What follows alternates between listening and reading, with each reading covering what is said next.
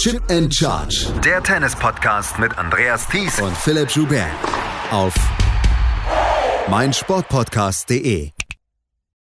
Wimbledon ist vorbei. Wir erleben in den nächsten Wochen den zweiten Teil der europäischen Sandplatzsaison sowie den Start des nordamerikanischen Hardcourt-Swings. Zeit genug also, mal ein paar andere Themen zu betrachten, die auf den ersten Blick vielleicht gar nicht so viel mit Tennis zu tun haben, aber nur auf den ersten Blick. Herzlich willkommen zu einer neuen Ausgabe von Chip in Charge hier auf meinsportpodcast.de. Mein Name ist Andreas Thies und heute geht es um eine Buchbesprechung. Es ist ein Buch über Sport, über die Geschichten hinter den großen Geschichten. Zwischendurch geht es um kleine Besonderheiten. Es geht aber auch um Institutionen wie die Baseball Hall of Fame. Dazu gibt es Geschichten über Tennis. Und über Tennis sprechen wir hier bei Chip in Charge. Ein Buch wie gemacht für einen Tennisfan im Allgemeinen und den Sportfan im Besonderen. Während Wimbledon hatte ich die Gelegenheit, mit dem Journalisten Jürgen Kalver über sein neues Buch und die Tennisgeschichten darin zu sprechen. Vorgeschmack gefällig, ein Auszug aus diesem Buch, den könnt ihr hier jetzt hören. Jürgen Kalver über das letzte Match von Steffi Graf. Wir sprechen gleich im Interview darüber. Es gibt nur einen Augenzeugenbericht vom letzten offiziellen Spiel in der Tenniskarriere von Steffi Graf, diesen. Eingeprägt in die Erinnerung haben sich folgende Eindrücke. Ein sternenklarer, kalter Sommerabend, Zuschauer auf den Tribünen in Jacken und Sweatshirts, Motten und Mücken in einem Flutlicht, das den weißen Linien auf dem graugrünen Hartplatz eine surreale Schärfe gibt. Laute Rufe schläfriger Linienrichter und das Geplänkel zweier Spielerinnen, die einander in der Manier des Damentennis von jenseits der Grundlinie mit monotonen Schlägen in Verlegenheit zu bringen versuchen. Wer in den Archiven nach Fernsehbildern von dieser Begegnung sucht, wird sich vergeblich mühen und sei schon mal gewarnt. Kameras waren keine da. Und wenn man diese Szenen im Rückblick mit den üblichen Wertmaßstäben betrachtet, muss man zugeben, das ging durchaus in Ordnung. Denn das Spiel endete mit der Aufgabe der Favoritin beim Spielstand von 6 zu 4, 5 zu 7, 1 zu 2 im dritten Satz als die Uhr anzeigte, dass schon eine halbe Ewigkeit gespielt war, eine Stunde und 58 Minuten. Und doch produzierte dieser Abend im Sommer 1999 auf der Anlage des Hotel Resorts La Costa in Südkalifornien, einem Gebäudekomplex unweit von San Diego, einen sporthistorischen Augenblick.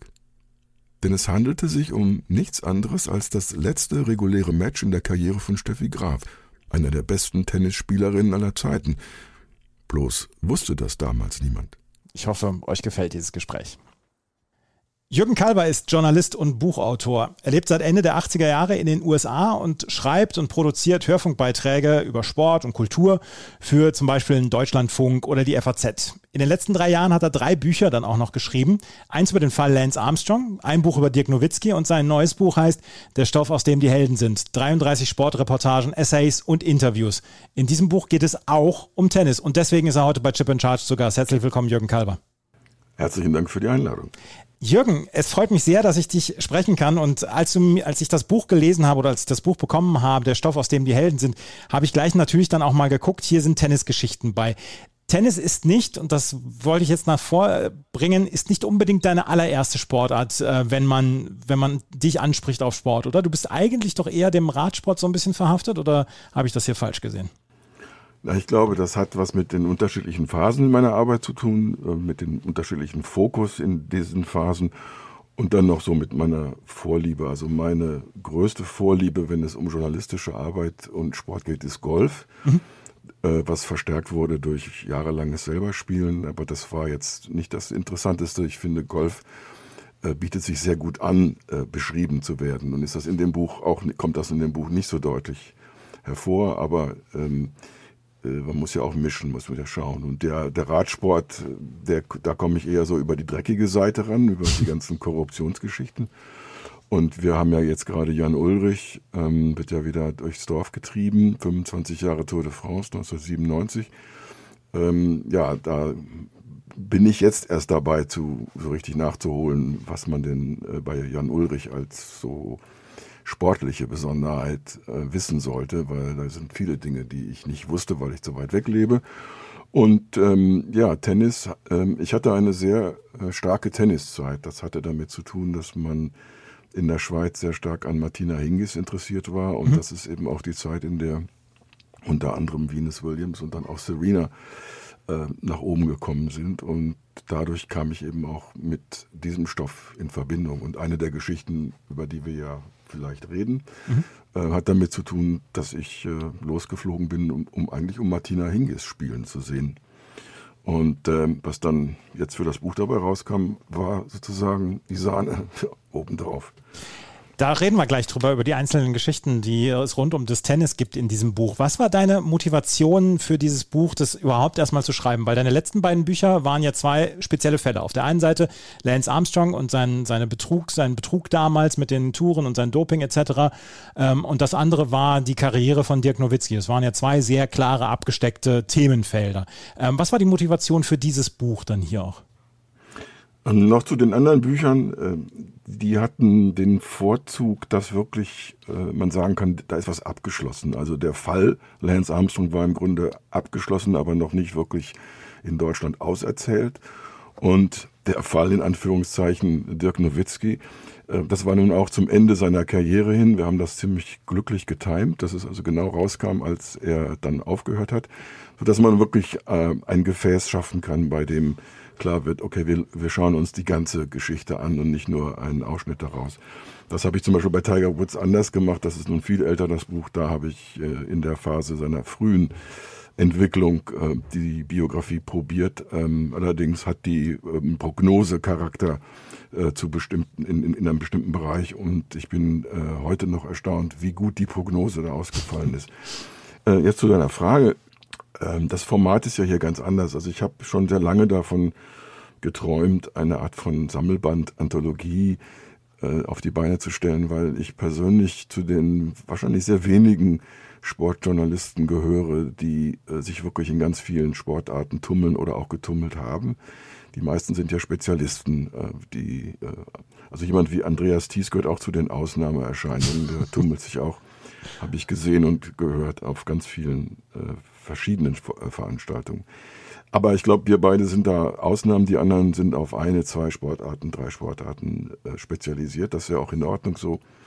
Aber bei denen entsteht dann sehr viel seltener so die Gelegenheit, mal einen Kontext herzustellen, der über diese, diesen jeweiligen äh, Wannenrad, Wannenrand hinaus äh, funktioniert. Also ich habe mich immer so ein bisschen als Generalist gesehen und wollte das auch mit rüberbringen, weil es eben tatsächlich widerspiegelt, mit was ich mich beschäftige oder beschäftigt habe. Jetzt hast du in deinem Vorwort, das ein bisschen länger dann auch ähm, äh, geraten ist, hast du ähm, dann auch so ein bisschen, naja, einen kleinen Tadel an Sportjournalismus dann auch verteilt. Das habe ich mit Interesse gelesen, wo du dann gesagt hast, die Geschichten, wo du, ähm, die du hier auch aufgeschrieben hast und die du hier auch ähm, in diesem Buch gebracht hast, sind ja dann auch schon Annäherungen an die Sportler und an die Sportlerinnen und wo man sich dann auch so ein bisschen mehr beschäftigt. Und dann hast du gesagt, ähm, ja, gerade auch der deutsche Sportjournalismus hat so ein bisschen das Problem, Sie können das Ganze einordnen etc., aber sich diesem Menschen nähern oder dieser, dieser Person nähern, das ist häufig ein bisschen verpönt, gerade im deutschen Sportjournalismus, dass man sagt, man möchte unbedingt die Distanz wahren. Bei, wenn ich das zum Beispiel beim, beim Tennisjournalismus im Englischen erlebe, dass man äh, sagt, okay, it was nice chatting to so und so, das wirst du im Deutschen wahrscheinlich gar nicht so groß und häufig erleben. Da steckt ja auch so ein ganz, eine klein, ganz kleine Rüge drin, dass man eigentlich sich im Sportjournalismus und auch so ein bisschen noch tiefer beschäftigen sollte, vielleicht mit diesen Geschichten rund um das nackte Ergebnis. Ja, Rüge finde ich jetzt ein bisschen zu krass als Wort, aber kann ich so stehen lassen. Ich nenne was mal Medienkritik, so wie man das sonst ja auch äh, tut. Also ich sehe da verschiedene Dinge, die zusammenkommen und es ist nicht nur, hat nicht nur etwas mit Deutschland zu tun. Äh, wir haben unterschiedliche sportjournalistische Kulturen in den unterschiedlichen Ländern. Und äh, die Nähe oder die Distanz ist Teil davon. Was mir am meisten nicht schmeckt, ist, dass in Deutschland äh, so gut wie keine Kultur des, des Long-Format-Sportjournalismus mhm. gepflegt wird. Und das liegt nicht so sehr an den Sportjournalisten selber, sondern es liegt an dem Milieu. Hier in den USA, wo ich lebe, da äh, ist das halt seit Jahr und Tag wird das hochgehalten, dass man Bücher schreibt, dass die Bücher auch in den Buchläden existieren. Und es sind nicht nur Bücher über einzelne Personen, sondern auch über verschiedene Sachverhalte, auch über gesellschaftliche oder kommerzielle Verhältnisse. Natürlich ist der amerikanische Schrägstrich englischsprachige Buchmarkt sehr viel größer. Das heißt, Leute, die hier, selbst wenn sie sich mit Nischenthemen beschäftigen, das dann tun, haben eine größere Chance, auch äh, einigermaßen Auflage zu erzielen. Der deutsche Markt ist ein bisschen kleiner, aber er ist noch nicht so klein, sagen wir mal, wie die, wie die Niederlande oder äh, Belgien oder sowas, äh, wo man wirklich sehr, sehr klamm ist, wenn es darum geht, Geld ausgeben zu müssen. In Deutschland könnte man sich das leisten. Mein Fingerzeig in Richtung Long-Format-Journalismus geht in die Richtung, äh, die Verantwortlichen, hauptsächlich in dem Fall in den Buchverlagen, die einfach wahrscheinlich, meine Vermutung, aus Gründen eines alten Kulturverständnisses, da ist Sport irgendwie nicht, kommt nicht in vor. Und dann haben sie mal Sachen ausprobiert, dann haben sie rausgefunden, ah, was verkauft gut? Ja, das sind diese Bildbände nach Olympischen Spielen oder Fußball-Weltmeisterschaften, in mhm. denen wirklich nicht viel vernünftiger Text drin ist. Ähm, und dann kommst du als Autor zu denen und dann sagen die irgendwie, ja, wahrscheinlich fun funktioniert das nicht, also sollten wir das auch nicht lassen. Und der Buchmarkt ist ja sowieso international sehr viel kränker, als er das jemals war. Und das fehlt mir also in der Ecke. In der anderen Ecke, das habe ich schon angedeutet, diese Verehrung für eine bestimmte Form der Beschäftigung mit äh, sportlichen Figuren und Verhältnissen, ähm, da gefällt mir einfach das amerikanische, äh, die amerikanische Landschaft sehr gut.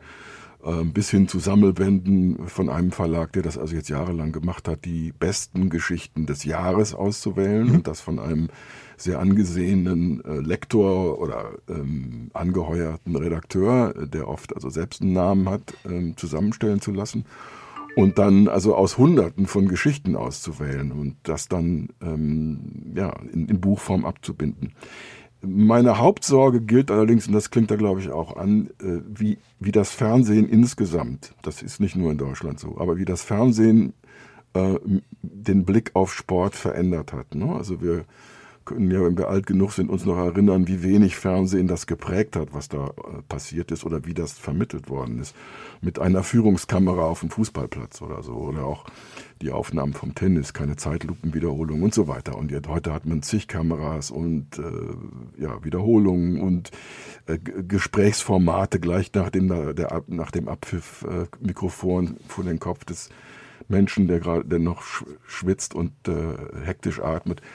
Äh, diese, diese Welt der äh, vom Fernsehen geprägten Sportbetrachtung, äh, die hat Konsequenzen. Die führt uns dazu, auf Dinge zu achten, die viel weniger wichtig sind, viel weniger interessant sind. Weil wenn die Ergebnisse vermittelt sind und feststehen, dann muss man nicht unbedingt fragen, wie haben die sich gefühlt, als sie den Matchball gespielt haben. Wahrscheinlich hat er sich gut gefühlt oder die Frau. Ne? Und ja. äh, die, die Frage ist nicht, kann das Fernsehen dann mehr leisten? Aber ich erinnere mich an eine Podiumsdiskussion in, in Mainz beim ZDF, wo der damalige Sportchef Poschmann da war und äh, wir, die vom Print kamen, so gefragt haben, ey, wieso macht ihr eigentlich so wenig investigativen äh, Journalismus im Sport? Und das hat sich inzwischen ein bisschen geändert, aber damals war das ganz deutlich. Und was war seine Antwort? Ja, wir können ja nicht mit der Kamera in der Hand die Arbeit der Staatsanwaltschaft machen. Ich meine, so platt wurde das abgewehrt. Ja. Ne? Man möchte eben Hurra äh, Vermittler sein, Cheerleader und äh, ja, gibt auch das Geld dafür aus. Und das führt zu Dingen, ja, wie ich finde, die, wo Brachland entsteht, also wo einfach bestimmte äh, Herangehensweisen nicht wirklich gepflegt werden. Und das war, ist meine Sorge, dass das weiter in der Richtung äh, stattfindet. Und das ist schade, weil, ja, um jetzt Eigenlob einzuarbeiten, also ich glaube, das Buch beweist, dass, dass es das erlaubt sein sollte, solche Geschichten aufzublättern und ähm, ja, Leuten was zu bieten klares Plädoyer für Longreads. Ich meine, wir haben das ja in einer Form dann auch schon gehabt hier im deutschen Markt, dann äh, als die Elf Freunde es versucht hat mit No Sports, ein Magazin dann, was vielleicht am Ende dann auch vielleicht den falschen Titel gewählt hat für, äh, für sein Magazin. Aber da haben wir es, ist es ja auch schon mal versucht worden, wirklich so ein Longread am, am Rande des Ergebnisses zu machen. Also, dass man wirklich über die Menschen, über die Personen, über die Institutionen dann schreibt und das dann auch in längerer Form. Das hat leider nicht so richtig geklappt. Aber das Plädoyer, das möchte ich komplett unterstützen. Ich bin großer, großer Fan solcher Geschichten. Ich habe das Buch auch tatsächlich mit sehr viel Gewinn gelesen wir können es wir im Moment nicht ändern, aber das glaube ich hat trotzdem immer noch einen Markt, sowas. Ja, und du hast jetzt, glaube ich, ein ganz gutes Beispiel genannt. Äh, es gibt ja eben mit Elf Freunde ein Magazinformat, in dem die lange Geschichte auch mhm. vorkommt und gepflegt wird. aber mit der Besonderheit, dass sie sich wirklich um einen engeren äh, Themenbereich kümmert, nämlich Fußball und dann eine bestimmte, ein bestimmtes Interesse an der Kultur von Fußball. Äh, no Sports zum Beispiel, das ja in, in, gewisser Weise diesem alten Vorbild von Sports Illustrated oder dann auch in Deutschland gab es ja Sports in den 90er Jahren, 80er und 90er Jahren. Ähm, diese, dieser Ansatz, einen, einen, einen, eine Form zu finden, wo man sich dann mit ganz vielen Sportarten beschäftigt und wie so eine Wundertüte jeden Monat äh, anbietet. Ich glaube, das findet auch nicht wirklich so viel Interessenten, weil die sich überlegen, ich muss ja Geld ausgeben, das kostet weiß ich nicht wie viele Euro und dann, ja, was habe ich davon, wenn ich jetzt da, wenn da jetzt Sachen drin sind, die mich eigentlich nicht interessieren, mhm. weil mich diese Sportarten nicht interessieren. Und das zu überwinden, das ist nun auch medienhistorisch belegt, also eine Erfindung wie Sports Illustrated ähm, in den späten 50er Jahren, die haben jahrelang gebraucht und Geld reinstecken müssen, um an den Punkt zu kommen, wo sie wirklich zu dem Pflichtblatt für den größten Teil der Sportwelt äh, in Amerika wurden. Das kam nicht über Nacht und das haben heute oft Verlage nicht, nicht die Geduld, nicht das Geld, vielleicht auch nicht das richtige Händchen bei der Auswahl ähm, der äh, Menschen, die das machen.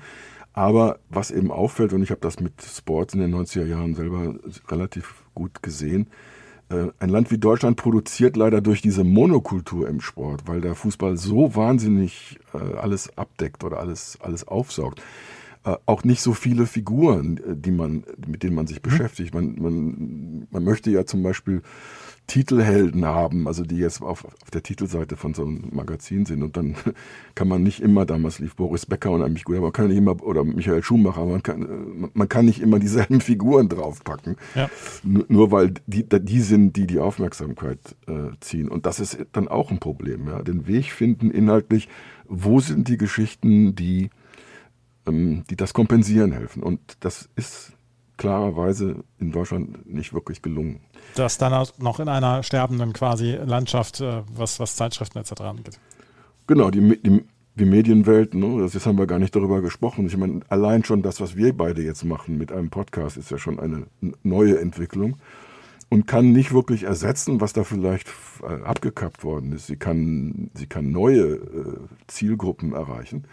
Und das ist ja auch nicht schlecht. Ne? Mhm. Und gerade wenn Podcasts sich erlauben, lange Gespräche zu veröffentlichen und nicht nur so abgehackte, schnelle Soundbites mit Prominenten oder so, sondern wirklich wieder in die Tiefe zu gehen und dann äh, erfüllen sie auch eine Rolle und eine Funktion. Dann muss man sich darüber auf keinen Fall beklagen. Im Gegenteil, ich finde das sehr ermut ermutigend und ermunternd. Wie gesagt, das war das Plädoyer für die Long Reads. Ähm, du hast dein Buch, der Stoff, aus dem die Helden sind, hast du in verschiedene ja, Unterkapitel dann äh, drunter gepackt. Werkstoff, Farbstoff, Reizstoff, Treibstoff, Schmierstoff, Schadstoff und Bitterstoff. Du hast da immer so vier oder fünf Geschichten darunter gepackt und das jeweilige Oberthema. War es schwer, dann äh, die Geschichten wirklich einem Punkt zuzuordnen oder hattest du dann zwischendurch auch so gedacht, ja, eigentlich passt diese Geschichte gerade in drei oder vier äh, Oberpunkte rein?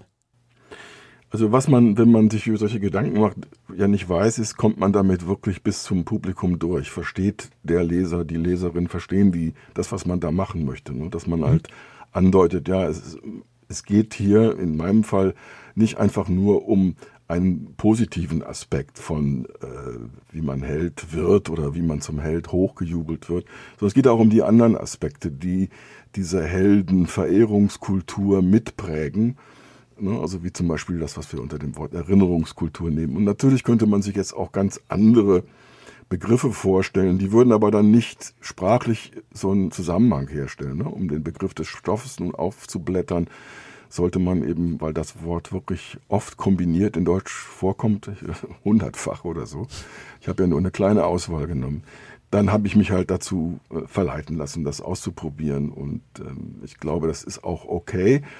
Aber natürlich, äh, könnte, man könnte sich an jeder Stelle, wenn es um die Gruppierung geht, auch ganz normale Begriffe ausmalen, die, äh, die klarer sind, vielleicht akademischer oder, oder auch irgendwie präziser.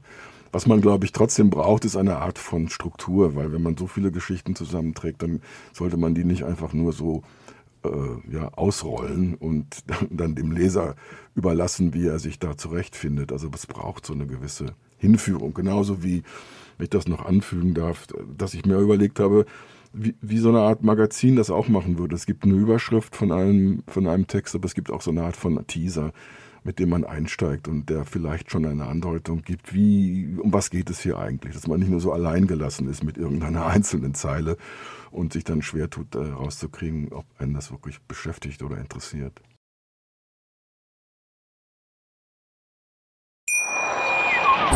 Schatz, ich bin neu verliebt. Was?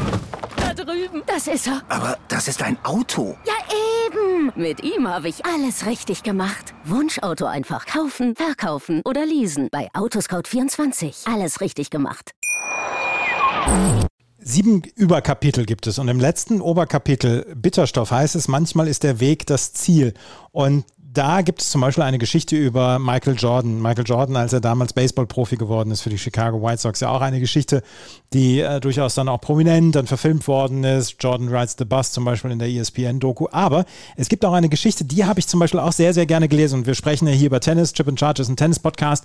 Und ähm, das, da ist eine Geschichte dabei gewesen, wo ich mich gar nicht mehr daran erinnert habe, dass sie so dann am Ende äh, dabei rumgekommen ist, weil Steffi Graf ich hatte, ich hatte es verdrängt, dass Steffi Graf nach ihrem Wimbledon-Finale 1999, es gab ja erst das French Open-Finale, dieses legendäre French Open-Finale damals gegen Martina Hingis. Einen Monat später gab es dann das äh, Wimbledon-Finale gegen Lindsay Davenport, was sie verloren hatte. Sie hatte vorher dann noch unter anderem gegen Venus Williams gewonnen im Viertelfinale, aber im Finale gegen Lindsay Davenport verloren. Und da habe ich damals gedacht, oder ist bis vor kurzem dann auch noch immer der Punkt gewesen, wo ich gedacht habe, ja, das war ihr letztes Match. Aber sie hat nach diesem Wimbledon-Finale noch ein einziges Match gespielt gegen Amy Fraser in San Diego. Und das hat sie damals verloren. Und ich bin sehr, sehr neidisch auf dich. Das gebe ich ganz offen zu, dass du einer der wenigen bist, die dieses Match damals gesehen haben und das komplett aus Zufall. Erzähl mal bitte die Geschichte.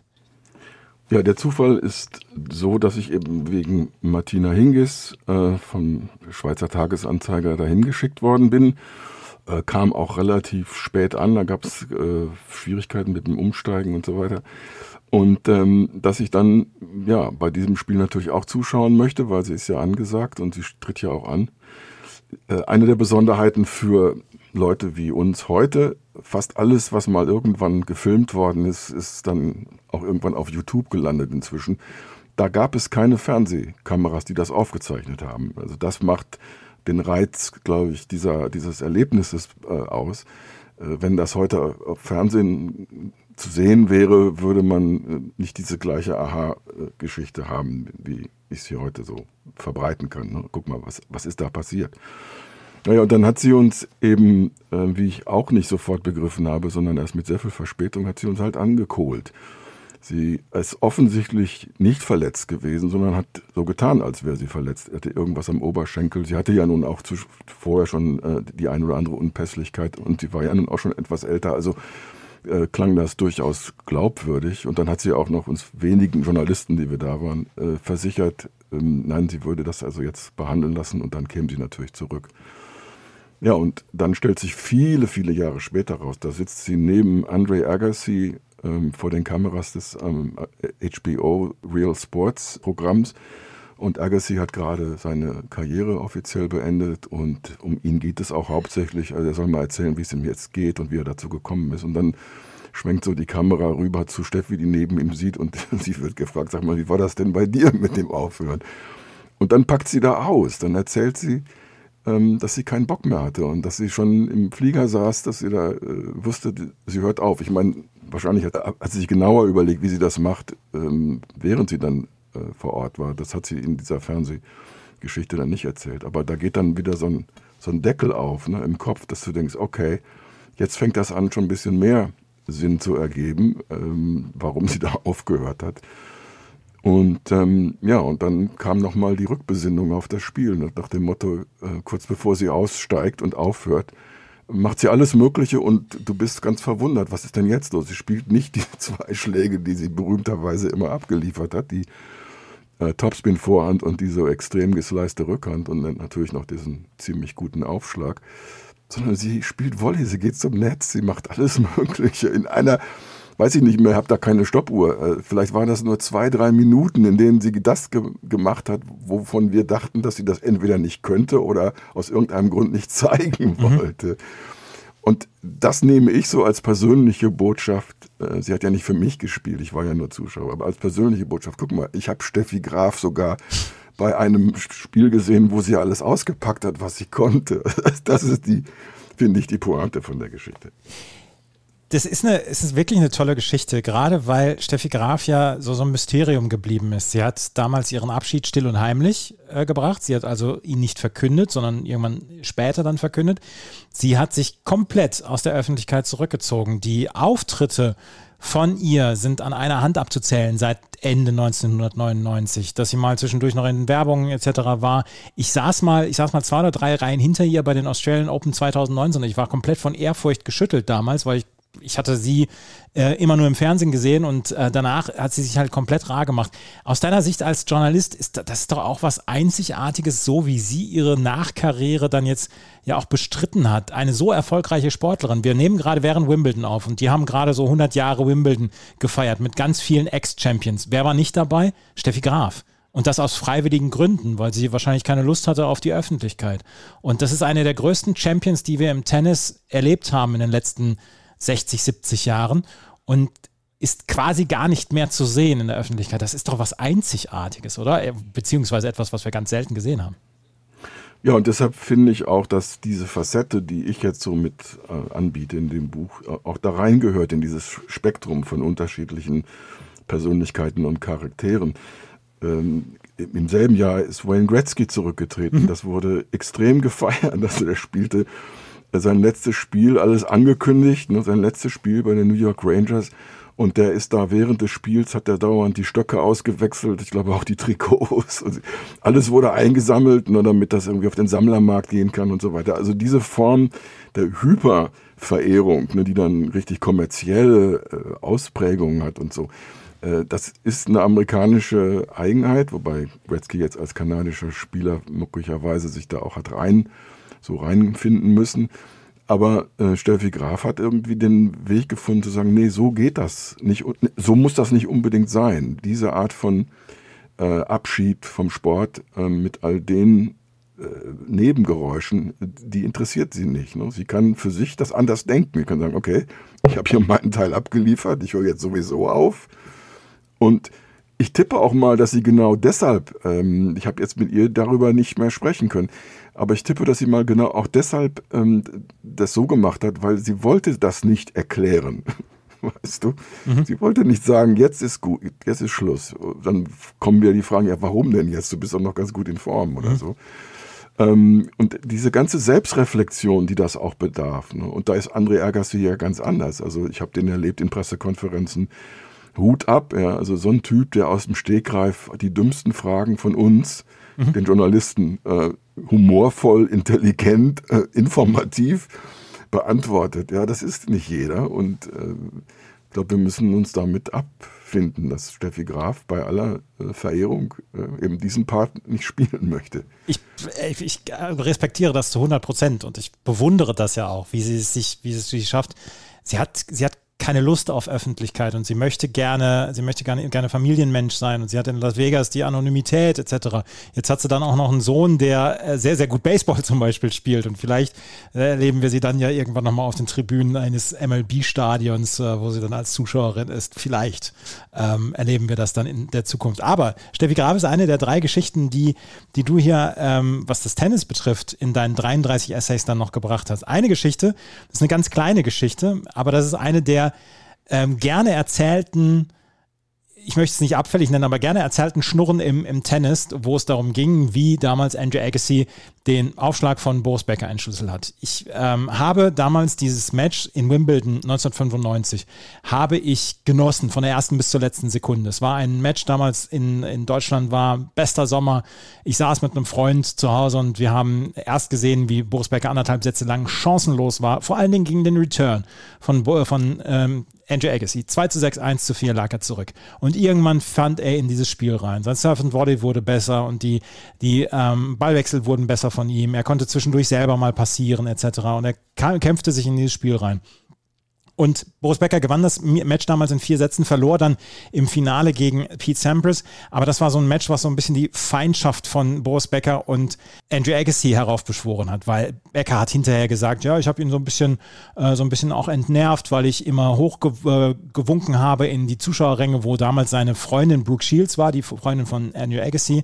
Und daraus entwickelte sich diese, Freund, äh, diese Feindschaft. Und ähm, dann gab es dieses Duell bei den US Open, was ein wirkliches Hassduell war, weil ähm, Agassi konnte vor Wut nicht in die Augen von, von Boris Becker schauen. Agassi gewann in vier Sätzen und gab ihm zwar die Hand, Becker, aber konnte ihm nicht in die Augen schauen. Es war eine der größeren Rivalitäten, die wir in den 90ern hatten, was das Tennis angeht. Inzwischen können die beiden sich sehr, sehr gut wieder verstehen etc. Ähm, es gab aber diese Geschichte, wie Andrew Agassi, damals sowieso einer der besten Returnspieler der Welt, den Aufschlag von Boris Becker entschlüsselt hatte. Und das ist eine der schöneren Geschichten, die wir eigentlich im Tennis haben. Und hier gibt es auch wieder so ähnlich wie auch bei Steffi Graf, wo so ein bisschen da verschiedene Schichten in der Geschichte äh, drin sind. Ne? Also ähm, es geht nicht nur darum, das war ihr letztes Spiel und das wird jetzt irgendwo beschrieben, sondern es geht auch um diese anderen Facetten. Und bei Agassi und Becker finde ich das genauso wichtig, dass ähm, Agassi an den Punkt kommt, wo er herausfindet, ähm, ja, ich glaube, das ist, äh, so macht er das, ne, mit äh, dem Zungenspiel. Ähm, möglicherweise ja auch nicht 100 Pro, aber doch sehr oft. Also er, er gibt ein Signal, das ich benutzen kann, aber er schafft ein neues Problem.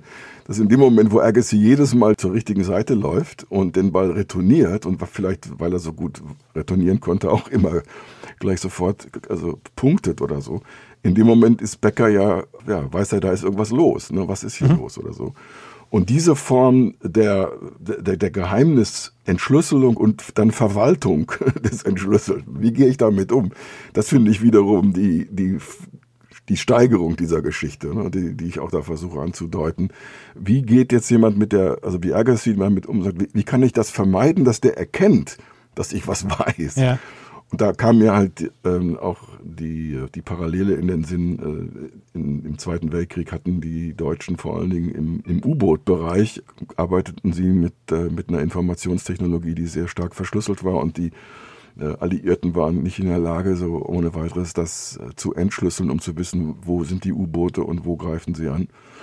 Und dann haben die aber irgendwann die wichtige Maschine, die nennt sich Enigma, das ist also die Verschlüsselungs- und Entschlüsselungsmaschine, die halt jedes U-Boot auch dann hatte.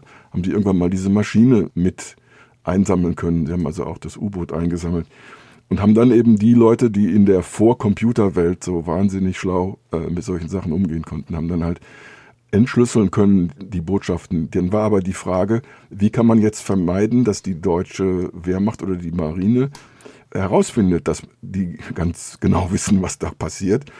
Also mussten sie sich auch wieder taktisch verhalten. Ne? Und diese Parallele äh, in einem großen historischen Rahmen und hier im kleinen, da, das ist etwas, was mich dann wieder begeistert, weil das zeigt sich dann eben auch, ja, im Sport gibt es nicht nur jetzt so die platte, einfache Oberfläche, es gibt auch noch diese anderen Dimensionen. Es gibt diese anderen Dimensionen und ähm, Becker hat damals gedacht, es wäre Coaching was Agassi da bekäme, weil er immer wusste, wo der Aufschlag hingeht. Und Boris Becker war einer der besten Aufschläger, die wir damals im Tennis hatten. Und gerade auf Rasen, der Rasen war in den 90ern noch deutlich schneller als jetzt, ähm, zu den Zeiten, wo wir jetzt im Moment 2022 dann auch Wimbledon geschaut haben.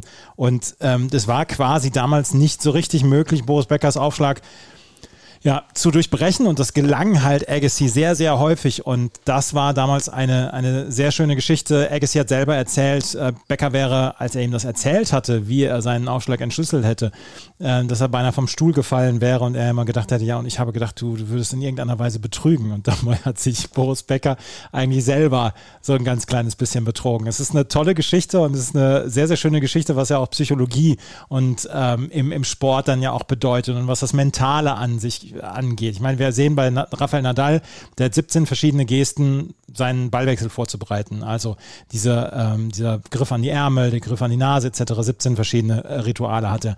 Und das war bei Boris Becker damals auch ein Ritual und das wurde dann wie beim Baseball auch wieder Tipping the Pitches. Es, er hat etwas angezeigt vorher und das wurde dann ausgenutzt vom Gegner und es war eine tolle Geschichte damals rund um Andrew Agassi. Eine dritte Geschichte, die du noch aufgeschrieben hast, gerade zum Tennis, das ist der Aufstieg damals der Williams-Schwestern, Serena Williams und Venus Williams. Und es jährt sich in diesem Sommer zum 25. Mal, dass Venus Williams damals völlig überraschend als sehr, sehr junge Spielerin das Finale bei den US Open erreicht hat. Unter anderem in einem sehr intensiven Duell im Halbfinale gegen Irina Spirler. Dieser Weg damals von Serena und Venus Williams in das Spitzentennis, das wurde damals von sehr vielen Leuten mit sehr viel Argwohn begleitet, weil die beiden sind mit einem enormen Selbstbewusstsein auf diese Tennistour getreten. Sie hatten einen Vater, der mit enorm viel Selbstbewusstsein auftrat, der vielleicht auch zwischendurch als Lautsprecher dann auftrat und gesagt hat, ich möchte, dass meine beiden Kinder die, die besten Tennisspielerinnen der Welt werden. Diese Geschichte hast du aufgeschrieben und das finde ich ist ja nach wie vor eine Geschichte, die bis heute sehr viel äh, ja sehr viel äh, Lesestoff erstens bietet und zweitens nach wie vor extrem aktuell ist, weil das ist dann so ein bisschen dieses Tellerwäscher zum Millionär-Ding, was wir in den USA dann ja erlebt haben. Und dass sich Serena und Venus Williams auch über die Jahre immer wieder gegen Widerstände durchsetzen mussten, die ihnen gar nicht mal so selber ähm, auferlegt worden sind von, von der eigenen Familie, sondern die ihnen von anderen auferlegt worden sind damals die Besonderheit, also die Klammer, die, die diese Geschichte nach wie vor einem geben kann, äh, durch den Film, der jetzt gerade im letzten Jahr rausgekommen ist und der einen Oscar gewonnen hat, äh, für die Rolle, äh, die der Hauptdarsteller, der also Richard Williams spielt, ähm, die der dort abgeliefert hat, also eine sehr gute ähm, Darstellung von einem ungewöhnlichen äh, Amerikaner, äh, nämlich Richard Williams. Also diese Verbindung ist mehrfach da. Die beiden Schwestern spielen ja heute noch, vielleicht längst nicht mehr so gut wie, wie mal früher und schon gar nicht dominierend. Aber äh, sie haben ja auch nicht äh, aufhören können. Also die, und der und Vater Richard lebt ja auch noch, wenn auch nach allem, was man weiß, in einer äh, vielleicht eher dement oder Alzheimer-Situation, äh, sodass er also heute nicht mehr in, äh, in, den, äh, in die Öffentlichkeit tritt. Trotzdem hat man eben diese lange Zeitspanne ne, immer noch quasi vor sich liegen. Und hier die Geschichte blendet halt zurück in die Zeit, als ähm, die beiden zum ersten Mal in einem Finale gegeneinander standen, was dann auch wieder eine ungewöhnliche Konstellation war zu dem Zeitpunkt. Äh, was mich am, am, was mir am faszinierendsten vorkommt, abgesehen mal von der ungewöhnlichen äh, Strategie und der Vorgehensweise von Richard Williams, was seine beiden Töchter angeht, mh, als jemand, der gar nicht wirklich Tennis spielen konnte äh, und trotzdem also denen das wichtigste Rüstzeug erstmal mit auf den Weg gegeben hat, dass er schon ganz früh prophezeit hat, dass die jüngere Serena die erfolgreichere der beiden wird. Was man also zu dem Zeitpunkt als Venus so antrat, ne, wie 99, noch gar nicht wirklich begreifen konnte. Und, und Richard Williams hat immer, wenn er was gesagt hat, bewusst in Kauf genommen, dass er verlacht und verspottet wird und auch ganz viel von dem, was dann vielleicht an Argwohn und an äh, Abneigung gegenüber den Spielerinnen äh, auftaucht, hat er auch auf sich gezogen. Also diese Dimension, dass da einer den Clown gibt in der Öffentlichkeit, das ist ja auch sehr ungewöhnlich. Also es gibt zwar äh, verrückte Tenniseltern, ne? da, die kannst du wahrscheinlich alle ganz schnell runterbeten, also viel besser als ich. Mhm die alle irgendwie eine Macke haben und dann ganz viel in ihre Kinder projizieren, damit die dann groß und berühmt und, und reich werden und so weiter. Aber dieser Richard Williams, der hatte eine ganze Palette drauf. Aber weil er eben groß geworden ist in einem Milieu der, des, des Amerikas, das noch Rassentrennung kannte und ähm, das also wo, was ihn dazu brachte, sich in seiner Situation, seiner Rolle als schwarzer Amerikaner also vielleicht auch theatralischer zu verhalten oder äh, ähm, so ein bisschen wie diese Ironieformate, die Schwarze so in, im Theater der, des frühen 20. Jahrhunderts und so drauf haben, diese sogenannten Minstrel-Shows, wo sie immer so den Clown gegeben haben oder so. Er hat also diese Tradition, die heute verpönt ist, aber er hat die so mit auf sich genommen und ich glaube, er hat ganz viel auf sich gezogen und gesagt, okay, meine beiden Töchter sind ja noch nicht mal 18 oder 19 oder so. Ähm, die brauchen äh, Hilfe. Kein Mensch hätte gesagt, das funktioniert. er war damit ganz alleine. Ja, er war damit ganz alleine und er hat äh, gegen alle Widerstände hatte er die, die äh, Venus und Serena dann nach oben gebracht. Und Venus hat damals als erste, ja quasi die ersten Schritte dann gemacht ins Welttennis und Serena kam kurz danach. Und äh, ich habe dieses Match gegen Irina Spirlia angesprochen damals, ähm, wie sie mit einem unerschütterlichen Selbstbewusstsein dort aufgetreten ist. Und es gab diese eine Situation, wo beide Richtung Stuhl gegangen sind in einer Pause und sich beide ja umgerannt haben, weil, ähm, weil Venus nicht einfach zurückstecken wollte. Das ist eine, eine Geschichte, die mir bis heute im Sinn geblieben ist. Und sie hatten ja ihre Probleme dann auch mit den USA. In Indian Wales gab es zum Beispiel eine Geschichte, wo Serena dann ausgebuht worden ist, weil sie äh, aufgegeben hatte ein Match und wo es dann hinterher hieß, ja, die, die ähm, Matches werden den beiden zugeschustert. Es entscheidet der Vater, wer wann gewinnt. Und damals wurde sie ausgebuht und wohl auch rassistisch angefeindet. Dann hat sie 18, 19 Jahre lang nicht mehr in Indian Wells gespielt, weil sie gesagt hat, ich will da nicht mehr spielen. Irgendwann hat sie ihren Frieden dann auch gemacht und äh, ist dann nochmal nach Indian Wells zurückgekehrt. Aber das war immer ja auch so ein ganz kleines bisschen äh, ein ambivalentes Verhältnis zwischen Serena Williams, Venus Williams und den Tennisfans in den USA, weil weltweit haben die beiden eine große, große Fangruppierung gehabt. Ja, also mir fallen ein paar Dinge dazu ein. Also erstens war das Spiel der beiden, die sind ja in ihrer Stilistik ein bisschen miteinander verwandt, war relativ schlicht es lebte ganz stark von, von Athletik, äh, von Geschwindigkeit, also einen Ball zu erlaufen und ähm, sei es nun äh, seitwärts zu sprinten oder Richtung, äh, Richtung Netz zu sprinten und dann der Kraft der Schläge, vor, vor allem natürlich auch die Aufschläge. Und ähm, das hatte was Anrüchiges, weil ähm, das war die Zeit, in der Martina Hingis zum Beispiel gezeigt hat, dass man, dass man Tennis, also das Frauentennis, dass man das ganz anders spielen kann.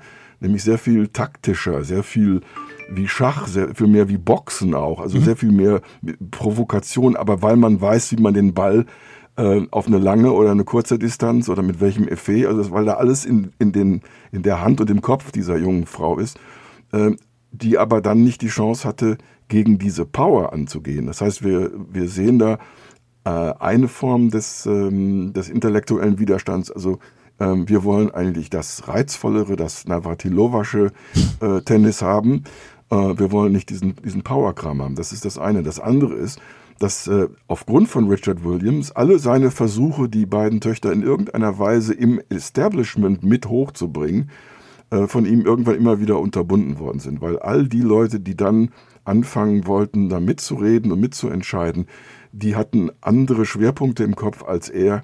Er hat seinen Töchtern auch eingeräumt, dass sie was anderes lernen sollen, nicht nur Tennis. Äh, dass sie zur Schule gehen sollen, dass sie ein bisschen was von der Welt sehen sollen. Und ähm, dann kommt aber in, im Gegenzug so, also wir reden ja hier von ganz jungen Menschen, die sind halt 15, 16, 17. Das ist ja nicht so, dass die jetzt abgewetzte Sätze sagen können. Das heißt, die kommen eben manchmal auch wie angelernt rüber oder so. Mhm. Das heißt, das Repertoire des Verhalten dieser zwei Mädchen war nicht sehr ähm, elegant oder so, wie das so, so im Großen als Image über dem Tennis äh, liegt. Nur dieses, dieses ähm, Traditionsbewusstsein, diese Art und Weise, wie man angezogen ist, wie man, wie man auftritt, wie man vor einer Königin knickst oder, oder einer anderen Adligen oder all dieser ganze äh, Kram, ne, der so im Tennis eine Rolle spielt, auch in den USA. Und das äh, heißt also, du bist ständig in, in irgendeinem subkutanen Streit mit Leuten, die dir nicht zutrauen, dass du das hinkriegst. Und ich meine, ich stehe dann auch bei den Skeptikern. Ja. Ich denke okay, wie ist denn das möglich? Und es hätte ja auch ganz anders ausgehen können, ist es aber nicht. Und deshalb müssen wir heute, glaube ich, äh, Richard, den einen oder anderen Kranz flechten und sagen, guck mal, Junge, ne? gut, dass du das anders gemacht hast. Ja, und leider wird es ein bisschen überschattet, überschattet von der Oscarverleihung, als Will Smith sich nicht im Griff hatte. Ähm, aber trotzdem, diese Geschichte, meine Serena und Venus Williams haben ja damals dieses Tennis ja auch verändert, weil wir haben ich kann mich noch an die Siegesansprache von Steffi Graf beim Turnier bei, bei dem French Open erinnern, wo sie einer weinenden Martina Hingis gesagt hat, ähm, du wirst noch so viele Titel gewinnen, es tut mir leid, aber dieser eine Titel, den habe ich dir jetzt genommen, aber du wirst noch so viele Titel gewinnen. Und da wusste sie zu dem Zeitpunkt noch nicht, dass äh, Martina Hingis danach keinen Grand Slam Einzeltitel mehr gewinnen würde. Und da, es wurde ja abgelöst dann von Serena und Venus Williams und die haben Tennis ja verändert, die haben Tennis ja auf eine neue Stufe gebracht, äh, rein aus äh, sportlichen Gründen, aber auch Popularitätsgründen. Serena Williams ist eine unfassbare Marke geworden. Du brauchst eigentlich nur Serena und Venus sagen, mehr brauchst du gar nicht, nicht den Nachnamen. Die sind ja, also sind ja wie Wirbelwinde damals auf die Tour gekommen und sie haben diesen Sport komplett verändert. Ja, und dann auch eben dominiert. Ne? Ja. Also die, klar, das, das ist ja, gehört ja so zu den besonderen Aspekten einer Langzeitentwicklung bei Sport, dass die, die dann verlieren oder die, die nachwachsen, versuchen von denen zu lernen, die jetzt gerade erfolgreich sind. Und äh, manchmal bedeutet das, äh, in eine alte Trickkiste greifen zu müssen. Und manchmal bedeutet es auch irgendwie einem neuen Zeitgeist äh, zu folgen. Also jetzt in dem Fall sicherlich, was äh, Muskelkraft angeht, was äh, Grundgeschwindigkeit, Grundkondition angeht. Und äh, äh, ja, und dann müssen die Spieler, die vielleicht anders ticken, müssen entweder zur Seite treten oder sie müssen sich überlegen, wie, wie sie da hinkommen können. Und anhand von Martina Hingis, die hast du ja jetzt schon mal wieder erwähnt, äh, kann man erkennen, dass die wahrscheinlich am Ende ihrer äh, Fahnenstange angekommen war, als diese beiden kräftigen jungen Gegnerinnen äh, auf sie zukamen. Und, Und, da war sie erst 21 oder 22. Aber ähm, Martina hat es äh, den Beobachtern auch nicht leicht gemacht. Nee. Also sie hatte ja auch eine, eine bestimmte Art, äh, sich selbst darzustellen und äh, ja, und dadurch äh, konnte sie auch nie der ganz große Publikumsliebling werden, abgesehen natürlich von der Schweiz, wo sie dann erstmal den neuen Maßstab gegeben hat und dass dann Roger Federer quasi in diese, in diese Spur schon steigen konnte. Ne? Als der als junger, ich habe ihn noch gesehen, als äh, bei einem seiner ersten, entweder dem ersten oder dem zweiten Turnier, US Open in, in New York, ähm, wo er auch relativ früh ausgeschieden ist. Aber da das passte ganz gut für die Schweizer. Ne? Erst fing es so ein bisschen warm laufen mit Starrummel und so und dann ja. hatten sie halt Roger, der bis heute auch nicht äh, aufhören möchte. Nee, absolut nicht. Drei dieser Geschichten, drei dieser 33 Geschichten sind äh, zum Tennis. Ähm, es ist eine unfaire Frage jetzt, aber welch, hast du eine Lieblingsgeschichte, hast du ein Lieblingsessay aus diesen 33 Geschichten, wo du gesagt hast, daran denke ich ganz besonders gerne zurück? Nee, das das habe ich nicht. Das äh, lebt wirklich äh, von, von, so anderen Phänomenen. Also zum Beispiel unser Gespräch bringt mich halt auf diese Themen, die du dir jetzt ausgesucht hast. Ich habe ja in den letzten Wochen ein, ein paar Veranstaltungen online gemacht, mhm. äh, mit, in Gesprächen mit äh, teilweise auch Sportlern. Ähm, da ist dann ja die Rück, das, das, das Zurückholen, die Reminiszenz, also zum Beispiel über Mountainbike-Abfahrt. Ähm, Jürgen Benecker, ehemaliger Weltmeister, der lebt heute noch in den USA. Ähm, und den habe ich auch schon zwischendurch mal wieder getroffen, aber das holt das wieder viel näher. Und das sind, glaube ich, die Facetten, die einen dann selber auch begeistern, dass man sagt, ja, das lebt jetzt nicht nur auf so einem Papier oder es lebt nicht nur so in so einer äh, in, in eine Form gegossenen Abhandlung, sondern es lebt auch noch innerhalb dieser, dieses, dieses Bezugs zu einzelnen Figuren oder so. Ne? Und nicht jede meiner Geschichten ähm, habe ich geschrieben, nachdem ich mit Leuten äh, intensiv gesprochen habe. Ähm, es gibt es gibt Geschichten, da war ich vor Ort, also ob das nun die Frauen in der Indica-Serie sind oder die Eskimo Olympics in Fairbanks ähm, oder beim Race Across America, der Fahrradfahrer. Mhm. Ähm, dann gibt es eben andere Geschichten, da habe ich auch ähm, ja, am Schreibtisch mir meine Gedanken gemacht und versucht, die zu sortieren.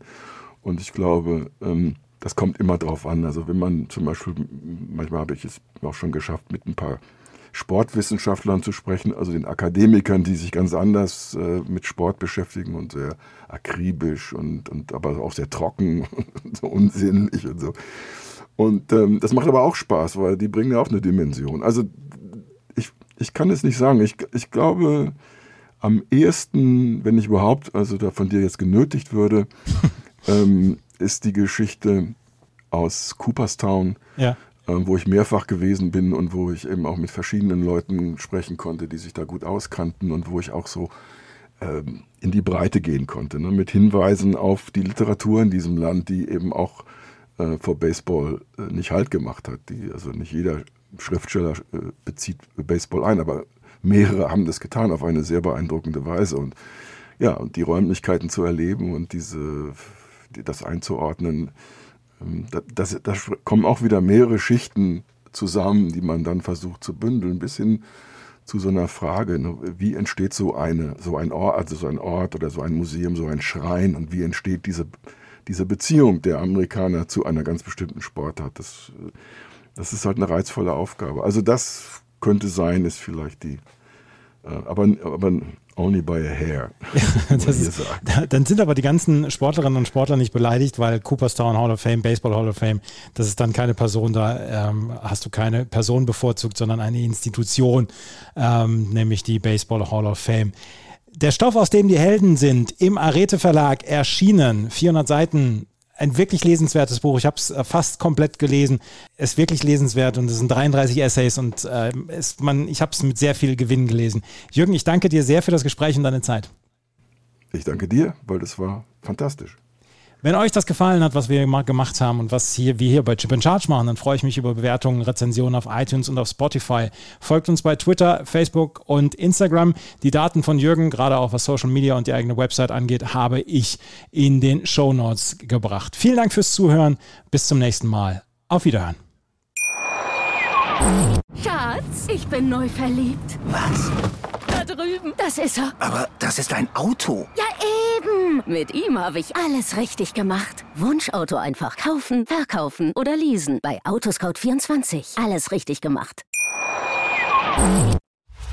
Chip and Charge. Der Tennis-Podcast mit Andreas Thies und Philipp Joubert. Auf meinsportpodcast.de.